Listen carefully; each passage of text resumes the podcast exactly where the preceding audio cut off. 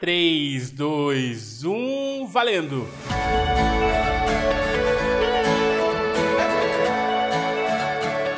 E aí, pessoal, sejam bem-vindos a 2023. Desejo a todos vocês um excelente ano com muitas realizações, saúde, blá blá blá, blá blá blá e blá blá blá. Eu sou o David e vocês estão acompanhando o primeiro episódio de 2023 do Pode Contar, o podcast da Exatamente Educação.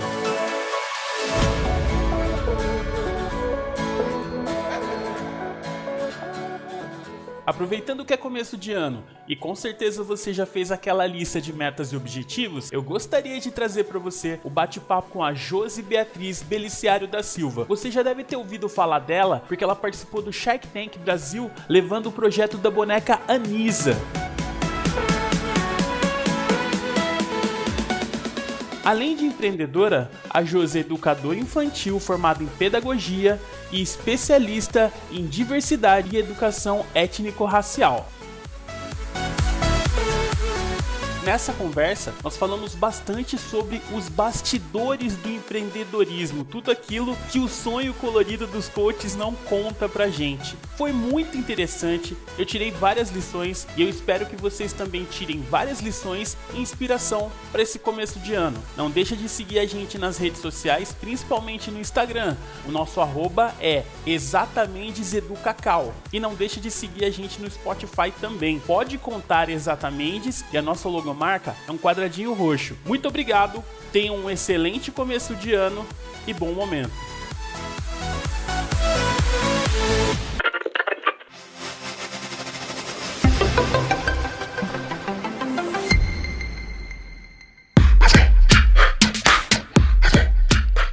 Quem é a Josi? A Josi é uma mãe a mãe do Eric do Noah. Eu sou pedagoga, historiadora, sou especialista em cultura afro-brasileira e educação étnico-racial. Então, antes de ser empresária, eu sou tudo isso aí. A Josi é dona de uma marca, de uma loja de bonecas. Eu posso chamar de bonecas étnicas ou eu, se eu chamar de bonecas pretas é mais adequado, Josi? É, eu acho que para quem tá ouvindo você pode falar boneca preta, porque se você fala étnica, alguém vai me pedir uma oriental. E eu não tenho. Entendi. Eu só tenho boneca preta. E a Josi é dona de uma loja de bonecas pretas e ela ficou conhecida por um evento que a gente vai conversar mais na frente. Mas você já começou como educadora e depois, ah, vou fazer boneca, pronto? Não, nada disso. Eu era bancária. Eu fui bancária por mais de 10 anos. E no meio de tudo isso, quando eu cansei, assim, do, do banco, das finanças, do compliance, eu fui fazer pedagogia, porque é a profissão da minha mãe. Eu tenho uma mãe, uma tia, professoras. E ali abriu um pouco meu horizonte, assim, eu já tinha um filho, mas eu nunca tinha parado para pensar nisso, porque a gente é condicionado a não dar bonecos para os meninos e se dá é, são bonecos heróis, né? São algumas, alguns bonecos específicos. E quando eu fui para a escola, para dentro da sala de aula, no meu estágio, uma coisa, duas coisas eu percebi: que as meninas negras eram sozinhas, assim, muitas vezes elas não tinham ninguém para brincar, ou quando elas brincavam, elas estavam sempre a serviço, né? Sempre ali com alguém comandando, sempre fazendo o que alguém que alguma outra criança queria e que não tinha brinquedos ali que favorecessem a autoestima daquela menina. E isso né, foi uma coisa que eu notei, mas não, naquele momento eu fiquei pensando o que eu poderia fazer. Eu já trabalhava com autoestima feminina através de um, de um grupo que eu tenho que se chama Resista Preta. É uma página no Facebook também. Mas eu já trabalhava nas redes com esse empoderamento feminino. E na época eu pensei em fazer uma história em quadrinhos, mas era o que dava muito trabalho. Por mais que eu tivesse ali e soubesse desenhar, mas não era nenhuma profissional. E eu também não sabia roteirizar, então achei que ali me daria muito trabalho. E ficou. E aí, de tudo isso que ficou, foi Anisa. Foi o nome que eu tinha escolhido para esse gibi. E passando, passou uns tempos aí. Uns dois anos, talvez, eu ganhei uma filhada. Tem uma prima, ela teve bebê e ela perguntou se eu queria cuidar dessa criança ali um pouquinho mais próximo. E eu fiquei muito feliz, porque eu já tinha nessa época dois meninos. E eu quis e quando essa neném foi fazer um ano, eu fui comprar uma, um presente para ela. Só que ela tinha duas primas. E eu não achei certo levar um, um brinquedo, né, só para uma e não levar para as outras duas, para elas ficarem ali olhando, né? Não, não acho legal. Então eu falei, para maior eu vou comprar uma boneca que tem o fenótipo mais de menina, assim, mais de mocinha, e para as pequenas eu posso comprar um bebê sem problemas. E aí eu não achei essa boneca maiorzinha, né? Essa boneca mais mocinha, só tinha bebê. E eu, aquilo me incomodou, porque assim, você entra numa loja de brinquedo, tem ali centenas de, de bonecos e bonecas e brinquedos. Centenas. Você pode escolher ali pelo menos 20 de cada modelo que tem. E não tinha nenhuma boneca negra. E eu achei que era pontual, fui em outra loja, em outra loja, em outra, e eu vi que era um problema ali, talvez de estrutura, talvez de sistema, né? Não, não tem, não tinha. Isso foi mais ou menos em 2000 e 17. E eu fiquei encafifada com aquilo e eu fiquei questionando porque tem que ter. Então eu fui procurar na internet, não achei, eu achei só uma boneca é, num site exterior, né, no, no eBay. E eu falei, ah, eu vou comprar.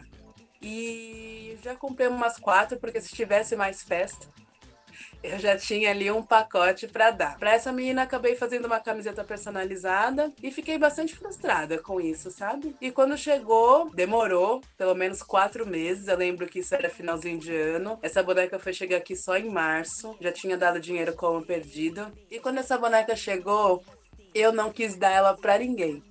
Eu falei, eu não vou dar essa boneca para ninguém, essa boneca vai ficar comigo. Então as roupas que eu tinha comprado para vestir as bonecas, eu mesma vestia na minha boneca. A minha boneca passeava comigo e tomava trem, tomava metrô, ia para o trabalho. Eu ainda era bancária nessa época. E uma coisa que aconteceu foi que lá no trabalho foi tipo assim, todo mundo ficava alvoroçado em cima dessa boneca e que bonita, que bonita, quero uma, me vende essa. Eu falei, essa eu não vendo, né? Mas se quiser, eu me dá o dinheiro que eu compro, né? Que eu trago para vocês. Falava, avisava que demorava. E ficou assim. E tinha meses que eu tinha 10 encomendas. Então, a partir daí, eu vi que dava negócio. Eu falei, por que não já ter as bonecas aqui, né? Quando alguém me pedir, eu já tinha. E aí, pronto. A gente deu um nome, né? Um nome que já tinha, que era Anisa. A boneca passou a se chamar Anisa, que Anisa significa companheira. E então, a partir daí, surgiu a loja Anisa.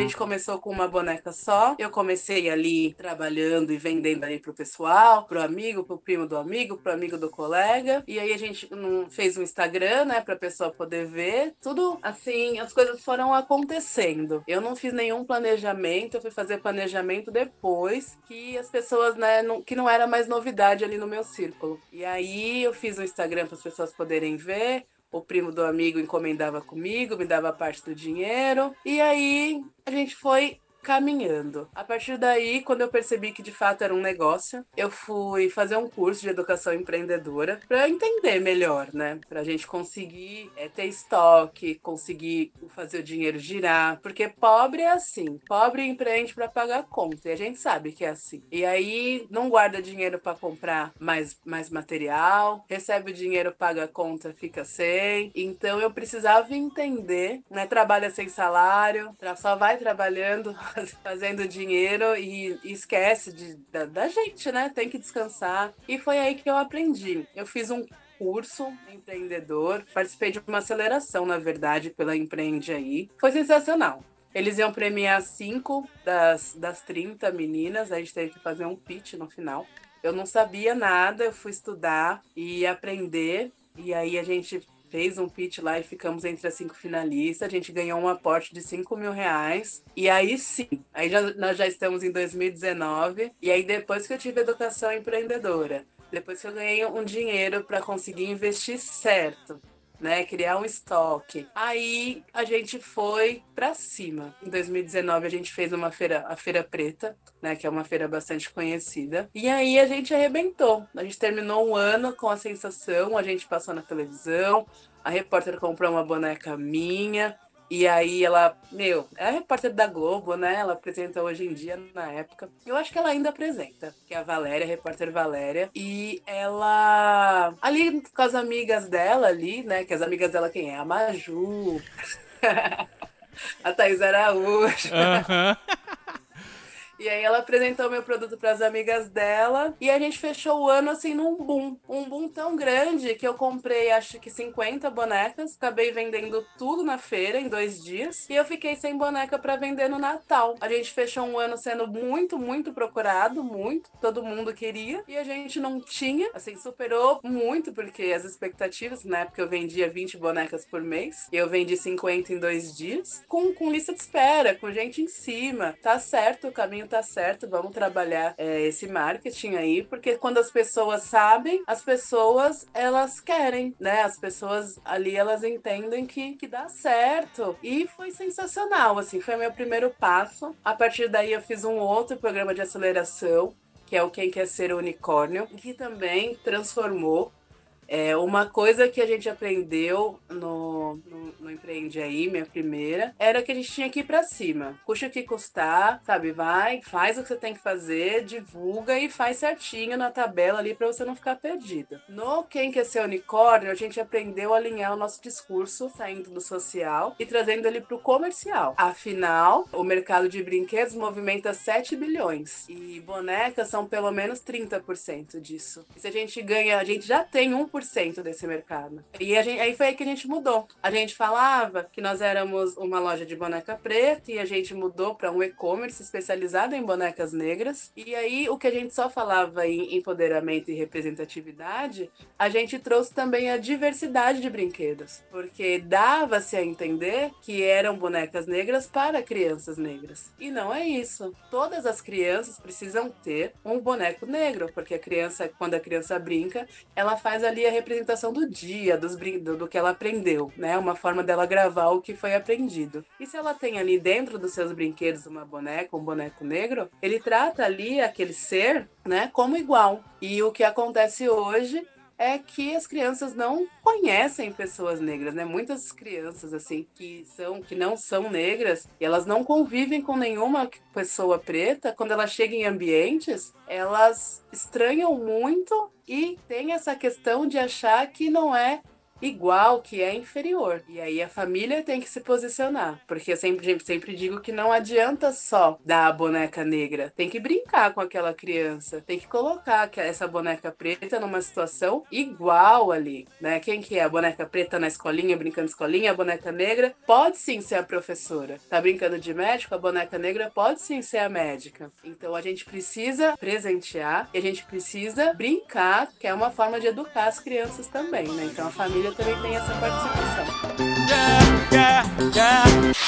E isso eu aprendi no Quem Quer Ser Unicórnio. A gente foi um dos dez finalistas e aí a gente conseguiu um, um curso, né, uma preparação no Sebrae. E lá é mais assim, é, eu tinha um problema com importação, na, na, verdade, não era um problema, eu não, não sabia, apesar de ter feito o curso. Quando a gente faz né, a primeira, a segunda, a gente tem ali as dificuldades. Mas naquela época eu tinha feito uma só e foi muito sofrida. Então, na época, posso dizer que eu tinha ali um problema a gente aprendeu a mapear esse caminho, aprendeu a pensar na frente, porque a gente fazia, fazia e chegava aqui, o auditor pedia um documento que a gente não tinha, aí toca lá falar com o chinês. E aí, meu, um problemaço. E a gente aprendeu a mapear e a construir caminhos para que essa boneca não ficasse parada na alfândega tanto tempo, porque a gente paga pátio, então assim, você não tem documento, você paga, paga multa, paga pátio e você já não tem dinheiro mesmo, né? E aí você pega uma multa, vem com o dinheiro contado. Se você pega uma multa, fica lascado. Eu já chorava, gritava. E aí uma das minhas mentoras falou assim: "Olha, Josi, vai ser sempre assim. Então, se você não começar a ter inteligência emocional, você não vai convencer as pessoas pessoas de que você é a dona desse negócio e que é com eles que você tem que falar. Aí eu engoli o choro e a gente começou a pensar sobre isso. Qual que é o processo, né? Vamos pensar no processo e vamos mapear esse processo para estar tá sempre à frente. Isso ninguém mais tira de mim. Você falou de várias coisas, de vários momentos diferentes, mas uma palavra foi sobre estudar e se preparar. Parece que é um dos caminhos sem volta mesmo para quem está empreendendo, mas a gente só percebe que precisa estudar quando a coisa tá andando, né? É tipo trocar o pneu do carro em movimento, né? A gente vai falar um pouco disso mais na frente, mas eu gostaria de falar sobre o momento em que você falou assim, ó, eu vou abandonar o banco, vou tocar a loja e fazer uma, um curso de educação. Existe uma relação entre essas coisas? Não, não. Eu, na verdade, saí do banco. É uma outra história atrás da história. Eu, em 2015, quando eu decidi de fato mudar de vida, eu coloquei algumas metas na minha vida. Uma delas era é, passar no concurso e estudar, né? E em 2015 eu consegui fazer os dois juntos. Quando eu estava no primeiro semestre da faculdade, eu já consegui passar no concurso. Então eu fiquei trabalhando ali, terminando a minha faculdade e esperando o concurso chamar. Eu me formei em março de 2018 e o concurso me chamou em outubro. Então foi por isso que eu saí do banco, porque eu fui assumir a sala de aula. E aí, nessa época, eu fui, fui estudar, porque o curso era na Zona Sul e eu trabalhava na Zona Sul. Então, quando eu comecei a lecionar, eu fui fazer essa educação empreendedora. A gente vê muito essa questão, né? Ah, educação educação empreendedora é necessário, é isso e aquilo, mas a questão de empreender, como você já falou anteriormente, para quem é pobre é para sobrevivência, né? Eu costumo pensar assim que tipo, quem empreende mesmo é quem tem dinheiro para pegar e correr o risco. A gente que é pobre normalmente não consegue ter isso, né? Não consegue. Eu participei de um programa onde disseram que eu de fato tinha que largar tudo e viver da loja. Eu gosto de estar na sala de aula. Eu acredito que estar na sala de aula e fazendo um trabalho de diversidade de brinquedo, de história preta, né, com os meus alunos, me abre portas também. A gente tem um projeto premiado aí que a gente falou sobre gênero, né, feminismo, diversidade e foi um projeto premiado, né? A gente falou muitas coisas assim. E a partir daí a gente fica conhecido também. Também para mim é uma forma de vender. Eu não largaria hoje. Se eu tivesse faturando, sabe assim, igual você falou, essas pessoas que arriscam aí, mas que ganham um aporte de um milhão para arriscar, eu faria tranquilamente, mas não é assim. A gente sabe que a gente chega no banco e não tem dinheiro pra gente. A gente sabe que se a gente pega 10 mil, a gente paga 50 mil e a gente nem sabe como vai por mês, como é que vai fazer, né? A gente sabe que não é. A gente sabe também que para comprar de uma outra pessoa, as pessoas vão lá e compram, mas para comprar da gente, elas ficam investigando. Então não é assim. É diferente de eu receber um aporte milionário porque as pessoas acreditam e as pessoas acreditam muito no meu projeto, porque eu provo para eles por A mais B que a gente já tem. Caminhando aqui por baixo, a gente já conseguiu 1% do mercado. Nossa meta era, era. Quando eu comecei, eu falava tão longe, ai, porque eu quero 1% do mercado mercado e quando a gente pôs na ponta do lápis, a gente já era 1% do mercado. Então, se eu consigo provar, de fato, que a gente consegue escalar e que a gente consegue pelo menos 5% desse mercado em, em, um ano, se a gente tiver, eu posso dizer, uma base. Mas e quem quer saber? Entendeu?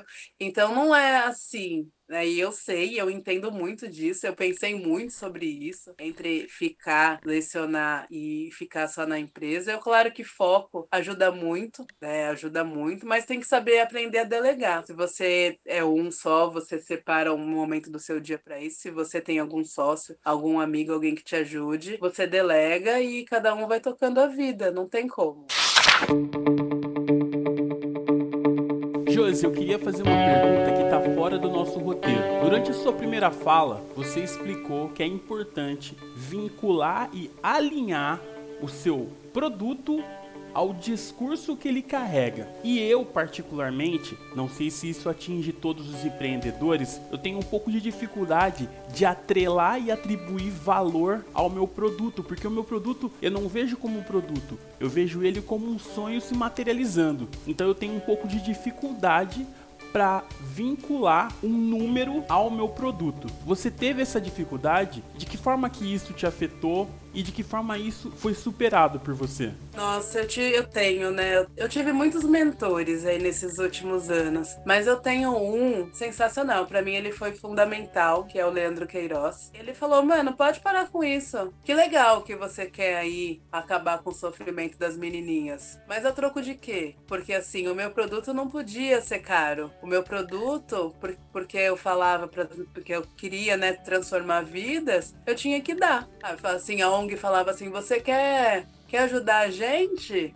Fala, ah, eu quero. Ah, me doa 200 bonecas. Por quê? Por que, que a gente não vai atrás de um patrocínio, né, pra gente poder fazer essa transformação? Por que, que eu, o meu produto vale menos? E aí, quando. E já estava vivendo isso, porque quando começa a dar agosto, né? O pessoal já começa começar a sondar os, os fornecedores de brinquedo atrás de apadrinhamento, só que o apadrinhamento que eles queriam era inviável, sabe? E aí eu falei, é mesmo, né? É, o meu trabalho. A gente trabalha, faz a curadoria, eu passo aqui madrugada fazendo reunião com o chinês, porque a hora que eu tô acordada, ele tá dormindo e, e quem o interesse é meu, então sou eu que tenho que ficar acordada na hora que eu deveria estar dormindo. A gente faz a curadoria, a gente faz briefing, a gente procura estilo de roupa, a gente encanta e meu trabalho não vale nada. E aí, quando eu mudei o meu discurso, as coisas se transformaram, porque as pessoas param para ouvir. Todo mundo gosta de dinheiro. E eu preciso, inclusive, para sobreviver.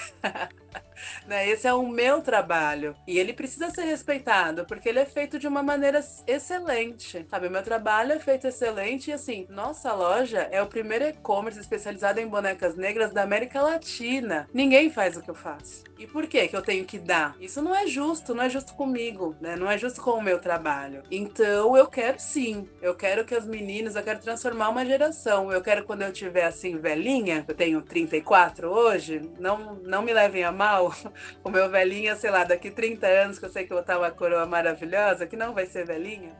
Mas eu quero que um adulto, um, um homão barbado, uma mulher assim que tem a minha idade hoje, fala: olha, quando eu tinha seis anos eu ganhei uma Nisa e transformou minha vida. E é para isso que eu trabalho. Para que daqui 30 anos eu quero ouvir que o que eu prego hoje, o que eu falo hoje, que vai transformar e vai mesmo, porque tudo é testado, né? Eu tenho base para falar, eu tenho conhecimento, eu estudo.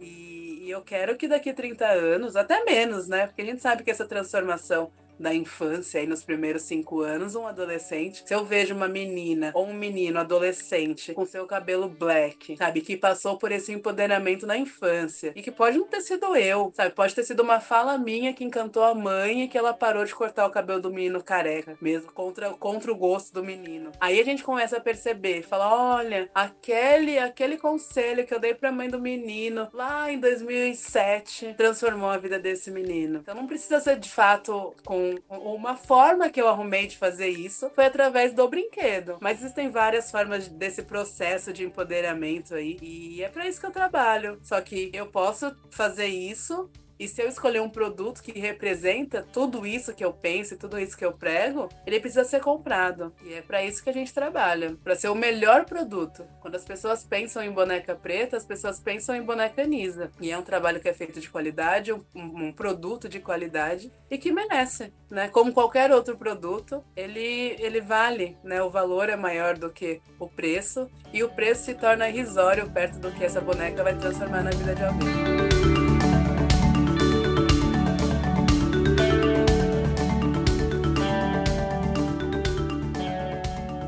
Qual foi o maior desafio para você, Josi? Eu sei que não tem como você falar assim, ó, ah, o maior desafio, porque tem etapas diferentes e desafios diferentes para cada etapa, né? Mas quando Sim. você definiu que você ia fazer isso, qual foi o primeiro desafio assim que você falou, meu Deus, e agora?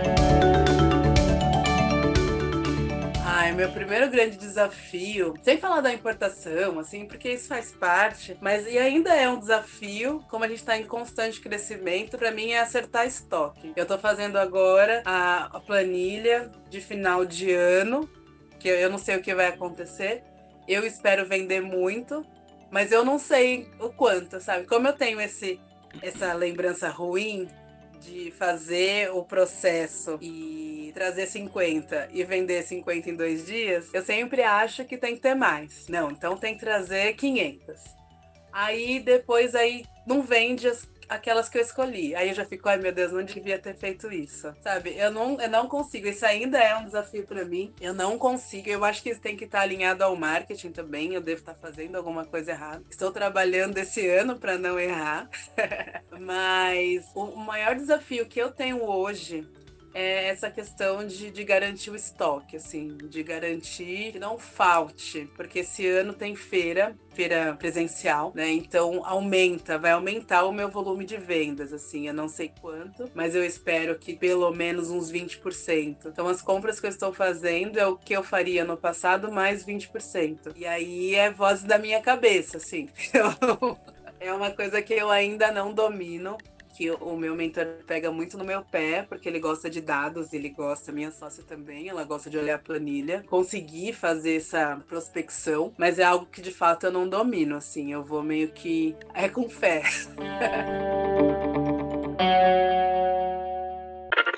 Josi, qual foi o processo para você iniciar a empresa? Olha, até, não sei, 2018, eu acho que é 2018, eu não tinha. Eu comecei, eu fiz o CNPJ porque existia na época muito fomento ao afroempreendedor, começou muito esse murmurinho e eu comecei a estar em todos os lugares que tinham afroempreendedores, assim. E aí me perguntavam muito. Eu lembro que eu fui fazer, eu, eu fui barrada de um processo seletivo porque eu não tinha CNPJ. E aí foi aí que eu fui fazer. Aí no outro eu já tinha. Eu não tinha um planejamento legal que, que eu conseguisse vender a ideia. E aí eu também bomba de novo. Aí no meio de tudo isso, eu fui, tava estudando lá na Empreende aí, então eu fui aprendendo. Aí no terceiro e no quarto, aí a gente recebeu sim. Então foi muito na base do não ter, sofrer e fazer, né? Não pode só ficar sofrendo, tem que fazer. E nunca fui nada assim, eu nunca fiz nenhum planejamento grande para a loja caminhando mesmo. Era, era mais a questão de não ter, né? Das pessoas conhecerem e acharem legal, porque não tinha o mesmo lugar nenhum, as pessoas ficavam ali felizes em ver uma boneca preta, e aí foi aumentando, porque como o trabalho é bem feito, ela pega a boneca e fala e mostra pra Joaninha. A Joaninha vai lá, a filha da Joaninha leva pra escola, tinha, tem muito isso. A, a Marianinha ganhou uma boneca sua e eu, a Joaninha aqui também quer, como é que eu faço? E aí eu fui aumentando. Então, eu lembro que eu vendia 20 bonecas por mês, era um show quando vinha a venda. Eu, eu tinha vendia 10 por mês e legal. Aquele dinheiro ali eu nem, sabe, eu colocava, sei lá, uns 20 reais em cima e não, não montava a boneca. Chegava a boneca, o saco da boneca, o saco da roupa, entregava pra pessoa e já era. Depois a gente começou, não, vamos vestir essa boneca, né? depois vamos colocar essa boneca no, numa sacolinha mais bonitinha. Vamos colocar o adesivo da loja, né? Agora vamos, eu fiz uma, agora eu fiz uma lapela. Eu acho que esse ano eu fecho o ano com lapela também, porque eu tô resolvendo as coisas com o metro. Então eu acho que eu seguro a lapela, porque aí eu ponho só a etiqueta em cima. E aí, mas pro ano que vem, eu já quero fazer uma caixa legal. Dá para fazer até um concurso com designer aí, ó. Mas eu nunca fiz um grande planejamento. Eu só vi que eu tava. Acontece ainda, viu, gente? Não é. eu compro, sei lá, 50 e aí vem uma escola, leva 30 e eu de novo fico sem. Então isso ainda acontece, faz parte do processo, porque eu, eu aposto muito na Anisa, para mim é, é, é muita, para mim essa boneca ela é a principal, é a dona do meu coração. E mas eu vendo um monte de outras bonecas assim. E aí eu acabo esquecendo que às vezes não tem Anisa, mas eu posso empurrar uma Barbie, sabe? E mas aí eu falo, não, quando chegar eu te aviso. Eu falo, ai, não, não devia ter falado isso, devia ter mostrado a outra, que é 20 reais mais cara, mas também é legal. Então faz parte, né, do processo. Assim.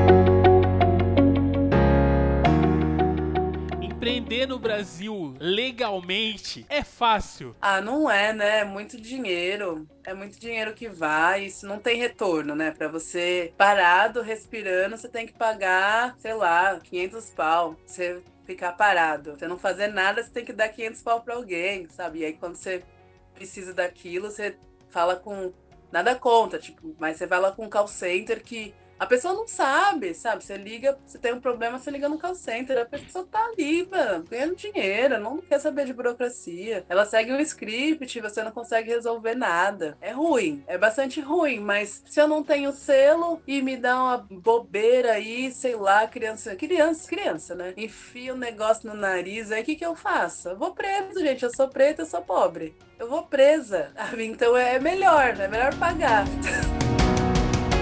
Falei que a gente ia, que a gente fazer uma pergunta fora do script, é porque uma das coisas que eu observo muito, quem faz o serviço tem dificuldade para dar o, o valor no serviço que de repente, por exemplo, um professor que vai dar aula particular, ele quer estabelecer o valor da aula, ele coloca 50 reais. Aí quando ele vai oferecer no mercado, as pessoas, nossa, 50 reais? Nossa, mas isso é caro. Só que as pessoas que vão pagar não percebem que naqueles 50 reais tem 5 anos de formação, tem mais o período que ele vai ter sim, que estudar. Sim. Então a pessoa que vai fazer a precificação tem essa dificuldade e a pessoa que vai pagar não valoriza, né? Quando você falou, né, da gente conseguir fazer essa, esse esse, essa transição do meu sonho, do meu ideal pro que vai gerar uma renda para mim, eu, eu pensei muito porque é algo que a gente não aprende na faculdade, não aprende na escola, né? E tem que desenvolver esse, esse faro mesmo de, de querer ganhar dinheiro, que a gente às vezes acha que querer ganhar dinheiro é errado, né? Sim, nossa, olha, eu vou falar para vocês acompanharem a Monique Evelyn.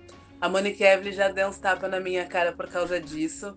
Eu falei uma vez perto dela que não era pelo dinheiro, ela arrancou meus cabelos para eu falar, claro que é pelo dinheiro, senão você não faria, assim. É pelo dinheiro sim, e não tem problema. É o seu trabalho. E tem isso também, as pessoas não valorizam. Eu fico muito, muito irritada assim, a boneca branca pode ser qualquer uma. Você vai lá na loja, vê uma boneca lá, branca, do olho azul, e você vai e compra. Você não questiona se o braço dela ela se o, se o olho dela é pintado com, com tinta óleo. Você não questiona. A sociedade não questiona. Ela vai lá, pega e paga. E assim, eu tenho uma boneca. A nossa boneca é a, no, a boneca Nisa. E assim, ela traz sim nossos traços fenotipados, ela tem sim o cabelo crespo, mas ela é a Nisa. Ela não é uma versão de outra boneca, ela não é uma versão da, da, da filha de alguém, né? E, e ela empodera e é maravilhosa do tanto quanto qualquer outra boneca. E assim, aqui tem muito assim: é, você personaliza, você faz uma boneca igual a minha filha? Não, né? A gente já tem uma boneca aqui que não é igual. Mas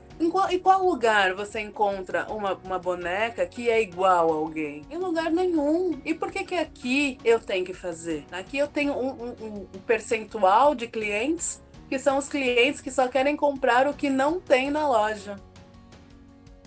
Eu fico, mas. Ninguém vai na, na Casas Bahia e fala lá que quer uma coisa que não encontra.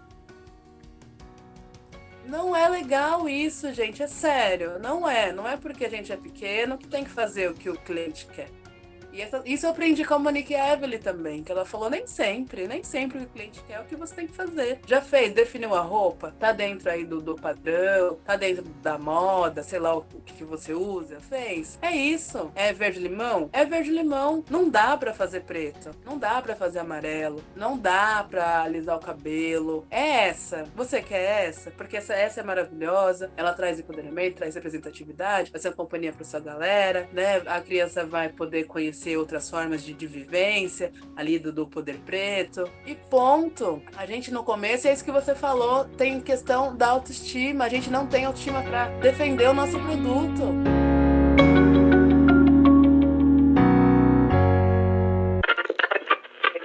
Então, aí, vendi as brusas tudinho que tu fez aí. Os clientes aí gostaram muito, falaram aí, tá bombando as brusas. Acabou tudo. Vendi geral. Aí, tu não tem mais brusa aí não? Tem mais brusa não? Vendeu Edmilson, que? deixa eu te falar tinha uma coisa. Fala aí. Tem três meses, Edmilson, que eu tô aqui trabalhando nessas brusas. Tem é. três meses que eu tô fazendo aqui, encosturando, encosturando as brusas tudinho. Fazendo arcava, montando montão. Agora, eu, depois desses três meses, tu chega aqui pra mim, fala pra mim que tu vendeu todas as brusas. Agora, eu na minha mão, Tu nem um caraminguá. Eu paguei o curso de costureira, paguei o curso de tudo, agora eu quero receber.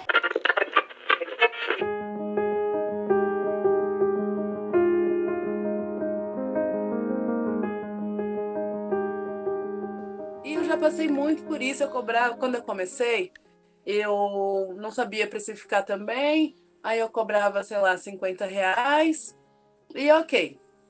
Aí sei lá, aí a mulher não queria a roupa, sei lá, que eu comprava na China lá.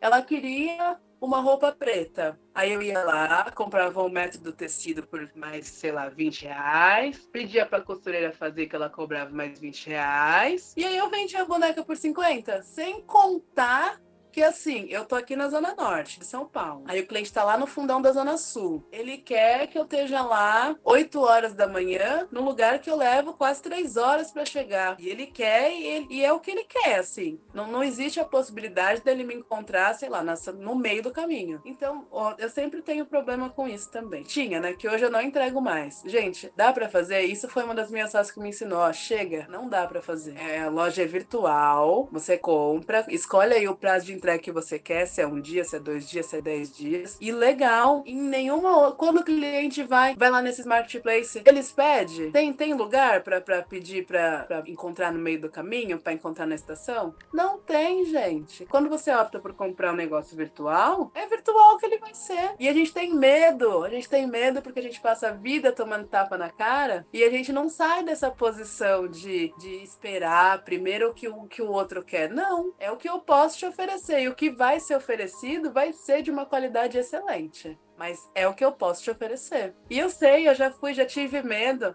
Às vezes eu pego uma boneca, tem uma boneca assim, de colecionador, que a, a Mattel tem essas coisas. Ela faz uma tiragem de 3 mil bonecas num país que tem bilhões de pessoas. E aí ela joga propaganda para essas bilhões de pessoas. E todo mundo, quem tem dinheiro para comprar, quer. Só que ela só fez 3 mil. E assim, quem comprou, comprou. E aí tem aquele pessoal espertinho que compra um monte daquele mesmo e joga pro alto aí o dobro do valor. Três vezes o valor. Se você quiser comprar, legal. E aqui não. As bonecas de coleção ficam aqui com o mesmo valor. E aí a pessoa vai, é, vem, entra naquela casa dos clientes que só querem o que não tem. Aí a pessoa olha lá, sei lá, no Pinterest, uma foto de uma boneca de uma coleção de 2005 e fala assim: ó, oh, eu quero essa aqui, ó. Eu falo, ah, essa aí é 500 reais. Imagina! Eu falei, ué, então tem, não tem como. Você vai comprar uma boneca por 50 dólares, você vai pagar uma taxa. Uma das taxas é 60% do valor. Uma das taxas. É, Brasil, é aqui, importação não é brincadeira. E aí não quer. Então, mas se fosse fácil, você tinha conseguido comprar. E não é, gente, não é. Assim, o calendário da Vatel é agora julho, agosto, julho e agosto. E se eu não tô atenta, eu também perco. Eu quero trazer de primeira mão. Às vezes não dá. Aí fala assim, ai, a Mattel fez uma boneca, sei lá, ela fez agora, ah, para uma tenista famosa. Ah, tem a da nossa brasileira, né? Pra, ah, pra cientista brasileira. Você vai ver a boneca é 50 dólares. E a pessoa fala, não, você traz. Aí você fala, ah, eu trago, mas é, é uns 500 reais. Não, então não sei.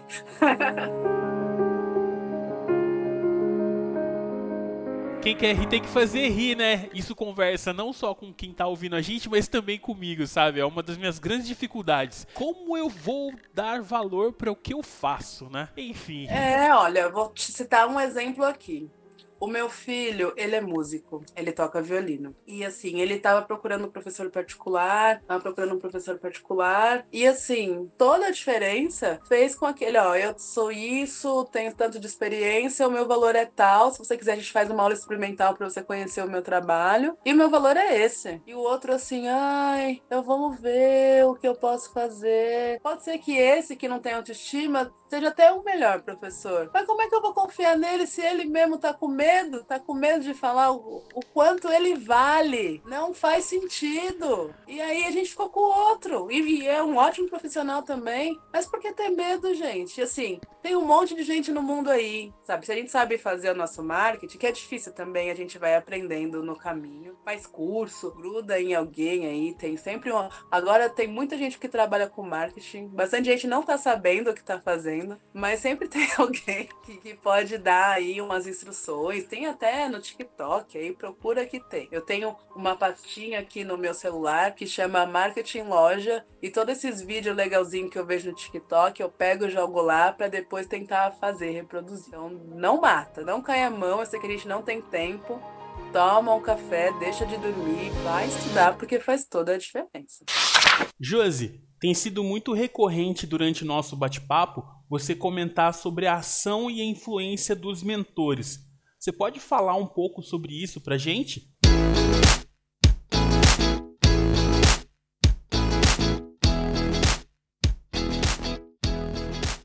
Olha, eu tenho, eu já tive tantos mentores sensacionais. Teve, eu posso falar aqui da Fernanda Leôncio, é minha primeira mentora. Eu tive muitas reuniões com a Monique Evelyn. E assim, coisa, a Monique Evelyn falou coisa para mim em 2018 que eu só vim entender o que ela tava falando em 2020. Pra você o tanto que a menina é fenomenal e ela já tava falando de umas coisas que eu nem sabia que eu precisava pensar e ela já pautava isso. Eu fui percebendo que conforme eu fui alinhando o meu discurso. E eu acho que tem muito depois que eu, o meu último mentor, que é meu mentor hoje, que é o Leandro Queiroz, e que a gente conversa muito e que hoje a gente eu faço, coisa que eu nem imaginava, eu não sabia fazer um pitch. E hoje eu faço bastante palestra, principalmente na FAP, é onde ele trabalha. Eu fui percebendo que quando eu saí do social para o discurso comercial, as pessoas prestaram mais atenção. Quando participei de um programa muito grande, assim, eu fiz uma participação que foi excelente e que aí eu tive meu mentor por trás, tive a Laura Gurgel, que é sensacional, o Leandro Queiroz trabalhando muito. E também, preciso falar, a presença da Alexandra Lojas lá, é, de mulher para mulher ali, me deu uma tranquilidade para trabalhar melhor, que não saiu na edição, mas eu lembro que ela ficava pedindo para eu arrumar a postura e sorrir. No olhar, ela olhando para mim e olhando para ela e eu entendendo o que ela estava me falando. Então ela sempre esticava assim o ombro, acho que toda vez que eu devia estar assim, ela sentava, esticava o ombro e ela fazia assim e eu consegui. Eu penso que depois que eu fiz esses trabalhos de maior vinculação, que eu fiz o comercial do. Primeiro que eu fiz foi o comercial do Bradesco.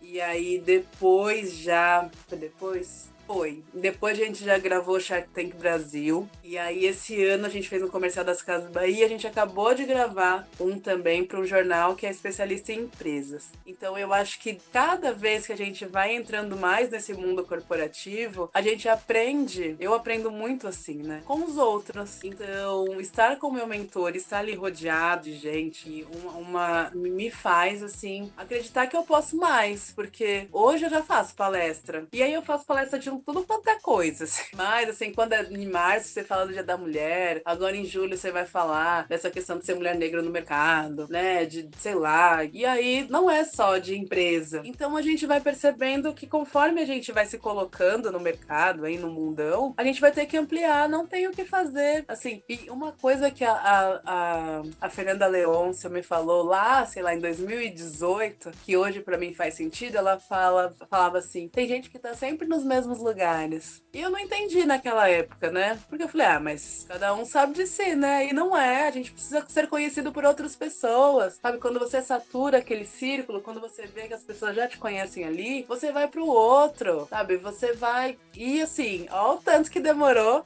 para fazer sentido dentro da minha cabeça. Então o ideal é você colar com gente que manja muito mesmo porque tudo que eles falam você vai pegando e uma hora você vai precisar usar. É igual na escola, você que é professor de matemática, você deve saber. Tem, eu falava muito isso quando eu era mais menina. Principalmente eu lembro que eu fazendo Enem, eu falava, nossa, mas a, a professora falou isso aqui. E eu não lembrava mais porque eu não dei atenção. Então é importante você dar atenção a esses pequenos detalhes, porque tem gente que tá passando. Duas coisas. Eu acho que é importante você ter pessoas que estão ali na, na mesma caminhada que você, porque eu não tive isso.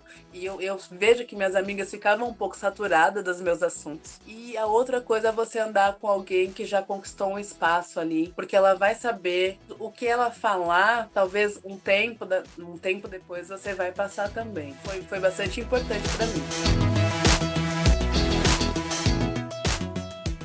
Isso em algum momento, à medida em que o sonho foi se tornando business, profissionalizar o seu sonho te afastou ou falou assim: nossa, nossa, tem que fazer isso? Olha, tem coisa que eu empaco, não faço, mas eu, eu tive um momento assim, queriam que eu parasse de focar na Anisa, porque ela me dá um pouquinho mais de trabalho, né, do que revender produtos. Eu acho que você subir uma marca é mais trabalhoso de fato. Eu agora esse ano eu vou ter que trocar logo, vou tratar de umas questões burocráticas que enche o saco. E por quê? Porque o Anisa tem isso tem isso da, tipo, de vir um novo investidor e ele desacreditado o potencial que está aqui, que eu falo, não, não abro mão. Mas é sempre a mesma, a mesma conversa. Ah, mas essa aqui, lá vamos nós, né? Vou ter que defender minha filha de novo. Mas acontece. E tem coisas que eu não queria e que aí hoje eu, eu me xingo, que era me aprofundar melhor no mercado da Mattel, me explorar bastante, e que eu não queria, porque eu achava que a Anisa dava conta. E não dá, não dá. Então foi importante ouvir. Começar a entrar no mercado nacional, porque o prazo de chegada, né, o prazo de entrega é muito, muito inferior à importação, né? Então às vezes você compra lá sete dias, tá aqui, você consegue pelo menos tapar buraco. E eram coisas que eu falava, ah, não, pra quê? E aí se eu não tivesse ouvido, eu tava um pouquinho chorando hoje, porque faz diferença aqui. Marketplace hoje, essas bonecas que são revenda, é o que mais sai. A Anisa é difícil difícil, assim, se não tiver uma campanha específica para direcionar quem já me conhece para algum local, é difícil sair do nada, assim, difícil mesmo. Então, às vezes é chato, né? Porque a gente, quando a gente tem aqui na nossa mente, a gente cria um universo que só a gente sabe e a gente não quer escutar, porque tem muita gente que dá palpite também, né? Vamos falar a verdade. A gente fica saturado de gente dizendo que é, a gente tem que fazer. Como eu não gosto quando chega uma pessoa, sabe, não sabe o que você faz, ela fala, ah, você devia fazer isso. Fala, cara, não tô conseguindo nem ficar em pé. devia fazer um. Ah, devia, mas não é assim que funciona, né? Os processos são longos. E, e aí, quando vem uma pessoa que tem uma mais de visão, assim, às vezes você escuta e anota, às vezes não dá para fazer na hora, mas são coisas que eu não me arrependo. A Anisa não vou abrir mão, né? A gente vai fazer acontecer, eu tenho certeza, porque eu quero trabalhar com ela. Mas aí hoje eu já tava olhando aqui algumas coisas com o fornecedor, eu falei, ai, olha essa boneca aqui. Aí nem precisaria caracterizar a Anisa se eu vendesse, sabe? E aí você vai pensar no lucro, você vai pensar. Mas eu ainda continuo com a minha Nisa aqui, que é a minha princesa, dona da loja, né? Quem leva o nome. Mas ainda não tive, não tem assim nada que eu fique, ai, muito assim de saco cheio. Mas tem algumas conversas, algumas rodas de conversa que eu fico mais com isso, assim, que as pessoas querem que eu deixe de vender a Nisa. E o que eu quero é fabricar a minha própria Nisa. Então, se para isso eu tiver que vender 5 mil, 100 mil Anisas para conseguir esse dinheiro para fazer a minha própria boneca, eu, eu tenho certeza que vale a pena, eu vou atrás. Então é uma coisa, defesa que eu sempre tenho que fazer. Josi, a gente vai começar a chegar no finalzinho. Você falou aí de lucro, aí a gente tá acostumado, é, acostumado não, né? Aí o mundo dos negócios te traz ticket médio, te traz budget, te traz plano de negócio. Sim. Como é o baque disso tudo quando você era a moça que pegava a boneca e levava pro pessoal que encomendava?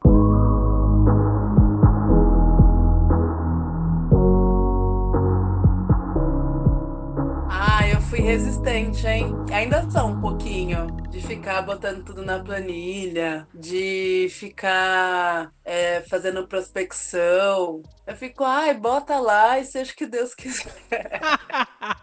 e eu sei que não é, mas eu ainda sou um pouco assim, sabe? Inclusive é esse momento. Eu passei a tarde inteira ali no sofá, com alguma coisinha na televisão para me dar uma distraída. E eu fazendo o prospecto de se eu quero vender tanto, eu preciso levar a mercadoria que valha tanto, né? E aí, como é que vai ser? Vai ser mais brinquedo barato? Vai ser o tanto de, né, o ticket médio qual que você vai arriscar? O menor, o maior? Vai, vai trazer alguma especialista, assim, algum, alguma coisa exclusiva para aquele cliente ter essa sensação né, de pertencimento. E aí é chamate aqui, chamate e caderninho e é muito diferente. Apesar de eu ainda ser bastante resistente, pode ser que na nossa próxima conversa, sei lá, daqui um ano, daqui seis meses, eu falo, não, tô com meu PC e aí peraí que eu vou jogar aqui para ver, mas por hora é caderninho mesmo, folhas e folhas, porque eu não sei é uma experiência que eu, eu, eu não sei se eu ainda não tive, eu ainda não prestei atenção, não dei atenção a ela, né? Provavelmente eu ainda não tenha dado atenção, mas é justamente porque eu não anoto essa prospecção do que mais sai.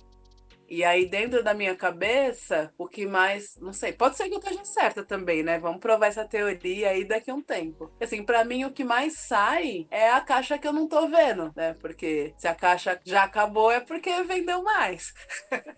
Pode crer. E-commerce, Josi, estamos aqui entrando no terceiro ano praticamente de pandemia, só que você já começou o seu negócio na internet. Lá no Sim. começo, você falou, fui pra feira preta e vendi mais do que eu vendia em um mês. E aí acabei não conseguindo ter estoque pro Natal. Trabalhando com e-commerce, quais são os grandes bichos de sete cabeças que aparecem pra pessoa que trabalha com isso? Então eu vou falar daqui do meu produto que é brinquedo. E ainda vou testar e aí depois eu volto para te falar que o que eu tenho mais, assim, é... mais, o mais medo que às vezes acontece é apostar num brinquedo e aí o mercado saturar, sabe? O cliente saturar já logo. E eu achava que, sei lá, igual eu fiz isso esse ano. Ó, esse foi recorde de venda, eu vou comprar mais quatro caixas e tá aqui. E eu fiquei, meu Deus, né? E aí tem isso também, tem a questão da Mattel que faz pouco. Aí eu trago um monte, aí vende super bem, e aí eu não, não tenho mais para trazer, sabe? O cliente fica meio viúva, assim. Ai, quando que vai vir aquilo? Tipo, não, não, não vem.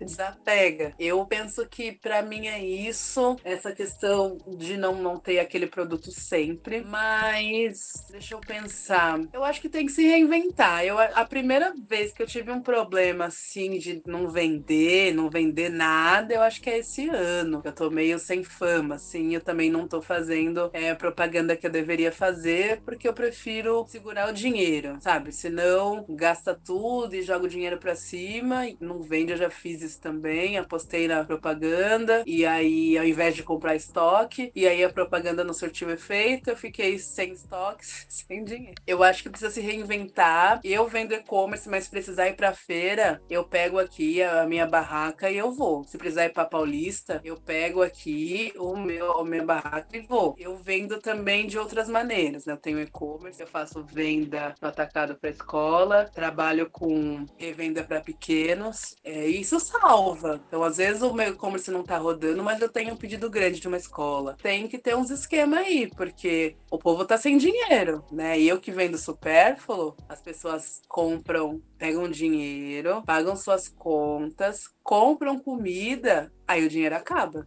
Então, você precisa ter outro, outros jeitos de vender o seu produto. Porque senão, se eu se não tivesse venda no atacado, se eu não fosse palestrante, eu não tivesse esses pequenos, que aí, querendo ou não, um pequeno compra, sei lá, 4, 5, 6, tivesse pingando, eu teria, teria um grande problema. Então, para mim, é importante ter o e-commerce sim, fazer o e-commerce girar, mas procurar outras formas de vender o produto.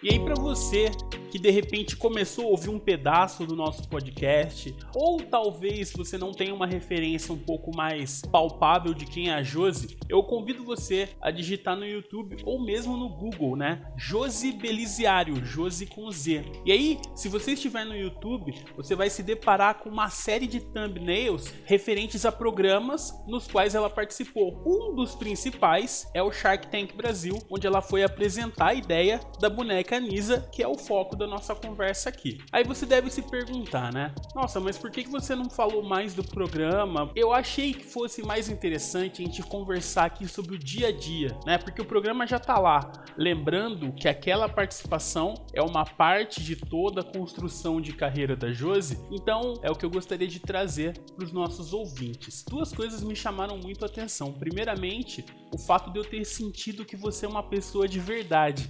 E a outra coisa que me chamou muita atenção foi a sua firmeza com relação às decisões que você foi levada a tomar e que você precisava tomar naquele momento e você se manteve firme, ó, eu não posso dar esse passo agora, eu preciso me manter nessa situação. O que eu tenho a oferecer neste momento é isso e o passo que eu posso dar é esse. Como foi esse passo? Meu, eu vou falar que ainda eu tive uns três segundos para pensar ali, porque ele tava me esculachando muito, né? Eu não sabia se eu falava o que ele queria ouvir porque eu fiquei com medo de depois, né, não, não conseguir. Mas eu, de fato, saí dali achando que meus problemas tinham acabado e que eu ia pedir exoneração do meu cargo, assim. Mas eu precisei ser realista, porque. E você viu que eu tava chorando pra caramba, né? E eu já tava chorando porque eu tava falando, mano, foi tão difícil conquistar minha casa, é tão difícil manter o meu filho numa escola em que ele se sente bem, em que ele tem as coisinhas lá, que é muito particular dele, que eu posso falar que não é nada que a outra tem, mas que ele se sente tão bem naquele local, eu não posso arriscar perder isso. Era o que eu pensava naquele momento. Mas refletindo, eu já tive mais de um ano para refletir aí e é isso, estar dentro da educação também é meu marketing. Também me faz é, ter um olhar diferenciado e que reflete no, no, sucesso da minha empresa. Então, eu posso delegar, sabe? Eu posso delegar, posso ter aqui um, uma pessoa aqui, gestora aqui, que pode, é, falando comigo ou não, tomar decisões que são mais práticas. Mas se não fosse esse respiro dentro da, da educação, se não fosse ali o, o meu corpo ali de, de crianças que é, aprovam e desaprovam as minhas tendências e as coisas que eu faço, nossa, não, não seria tão específico, sabe? Não, não tocaria tanto. E eu também não estaria tão preparada quanto eu, eu percebo que estou.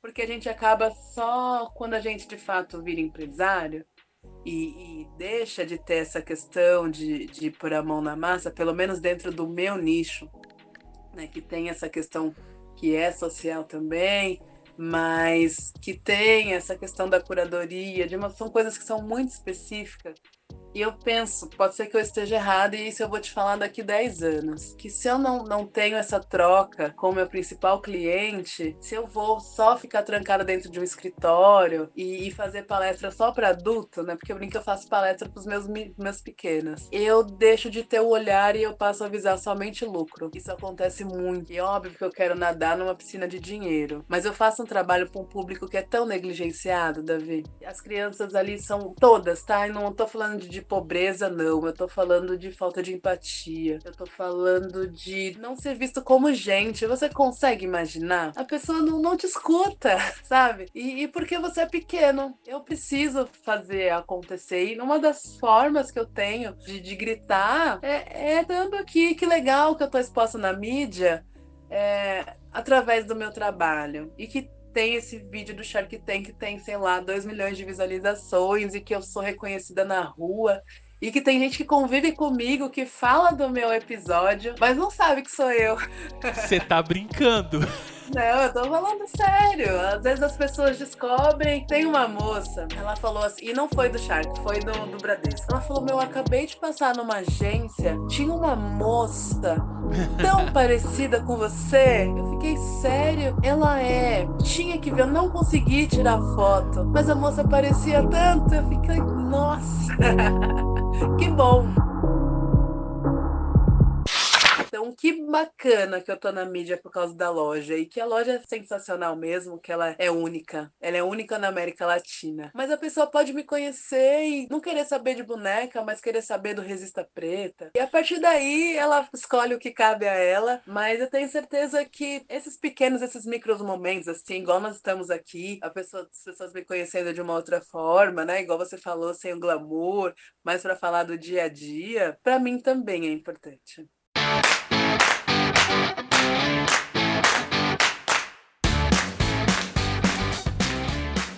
Senhoras e senhores, eu tive a alegria depois de pelo menos uns seis meses. É, é mais ou menos isso. Mas não foi por mal. Não, eu não eu quero estar tá mal aqui pra ficar chorar me engana. De forma alguma, Josi. Eu, eu fico muito feliz, muito feliz mesmo. Me, me sinto lisonjeado de poder receber um pouco da sua experiência, conhecer você, mesmo que a distância, né? É porque é muito importante esse trabalho que você faz, o trabalho trabalho psicológico que você faz com o pessoal lá no outro grupo também, tá?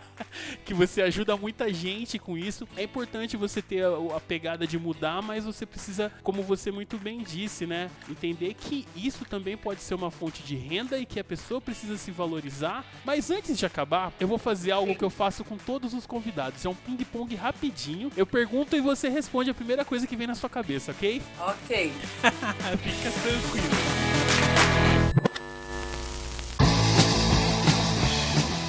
Sua música favorita? Ai, agora veio na minha cabeça uma música que eu escutava muito quando era menina, que é Lindo Balão Azul.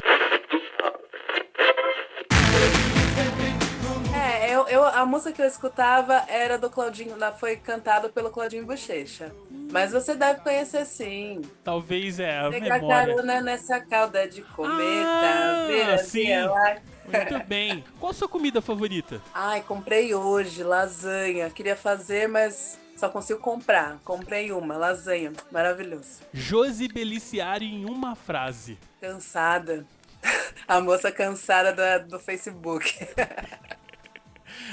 Você não gosta de? Eu não gosto muito de falsidade, assim, sabe? Eu, eu tenho muito, sou bastante sensitiva, não sei se é assim que pode chamar. Mas, velho, eu sinto cheiro. E aí, agora que a gente tirou a máscara, eu fico assim com essa cara, assim, sentindo toda aquela energia ruim, sabe? Então, Aham. eu não gosto muito. Uma mensagem pra quem vai atravessar o lindo vale colorido sem nenhum problema do empreendedorismo.